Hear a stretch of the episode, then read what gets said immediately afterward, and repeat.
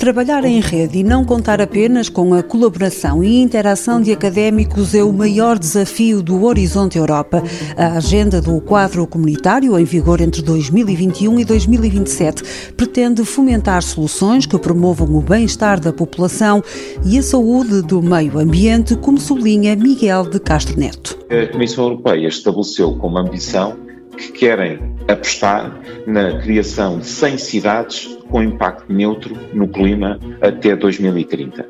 E, nesse sentido, para que isto possa ser uma realidade, nós vamos ter que tirar partido da melhor tecnologia disponível, mas, mais uma vez, num trabalho de, de grande proximidade com os governos locais, que hoje em dia têm vindo a ser protagonistas, digamos assim, do desenvolvimento económico europeu. Para o professor da Universidade Nova de Lisboa, coordenador da pós-graduação em Smart Cities, Portugal é um palco privilegiado para testar o futuro. Portugal tem hoje inúmeras eh, cidades e empresas e projetos que são bastante emblemáticos neste contexto. Portugal, face à, à dimensão média das cidades e vilas portuguesas, tem aqui uma oportunidade única, quase de ser um, um laboratório vivo novas soluções que podem ser testadas e avaliadas e depois a seguir escaladas, quer no mercado nacional, quer no mercado uh, europeu.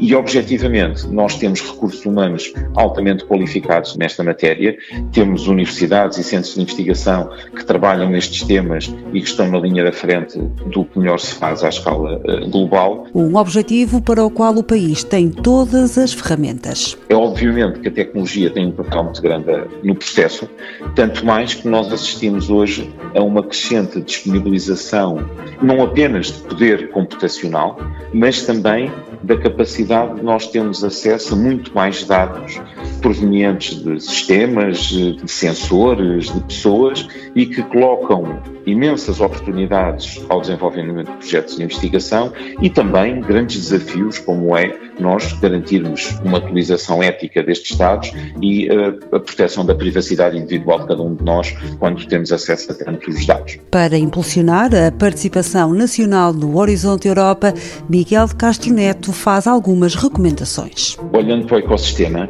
e para a oportunidade, eu julgo que o grande desafio é muitas vezes comunicacional.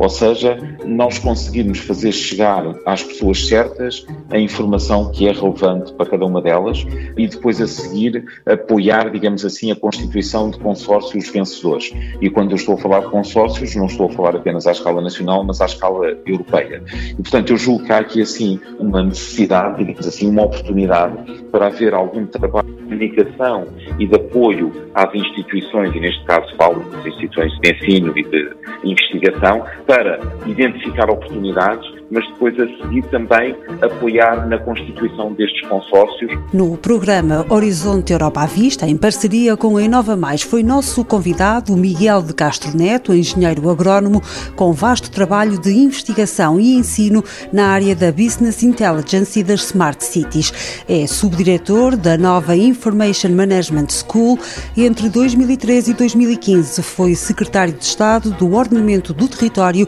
e da Conservação da Natureza. visit.